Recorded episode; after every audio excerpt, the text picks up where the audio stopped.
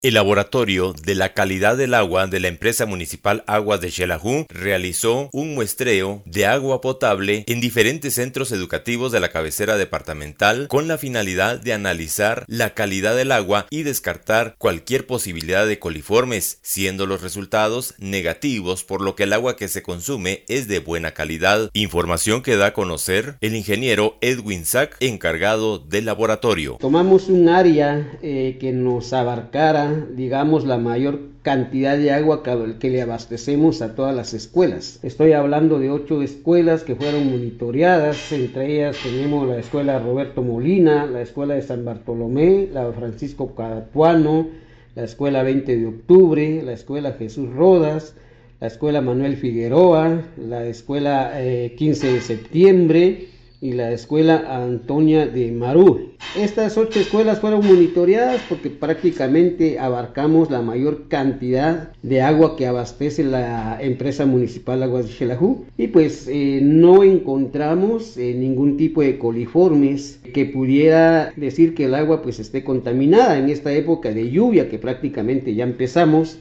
Eh, hicimos este monitoreo precisamente para ver que no se arrastren sedimentos y que esto nos esté contaminando el agua. Así es que pueden confiar en la empresa municipal Agua de Xelajú que está brindando un agua de calidad, un agua sanitariamente segura y también quiero comentarles que en todos los sistemas encontramos cloro residual. Eso también nos garantiza la calidad del agua que la empresa municipal Agua de Xelajú le sirve a la población de Quetzaltenango. Desde Emisoras Unidas Quetzaltenango informa Wilber Coyoy, primera en noticias, primera en deportes.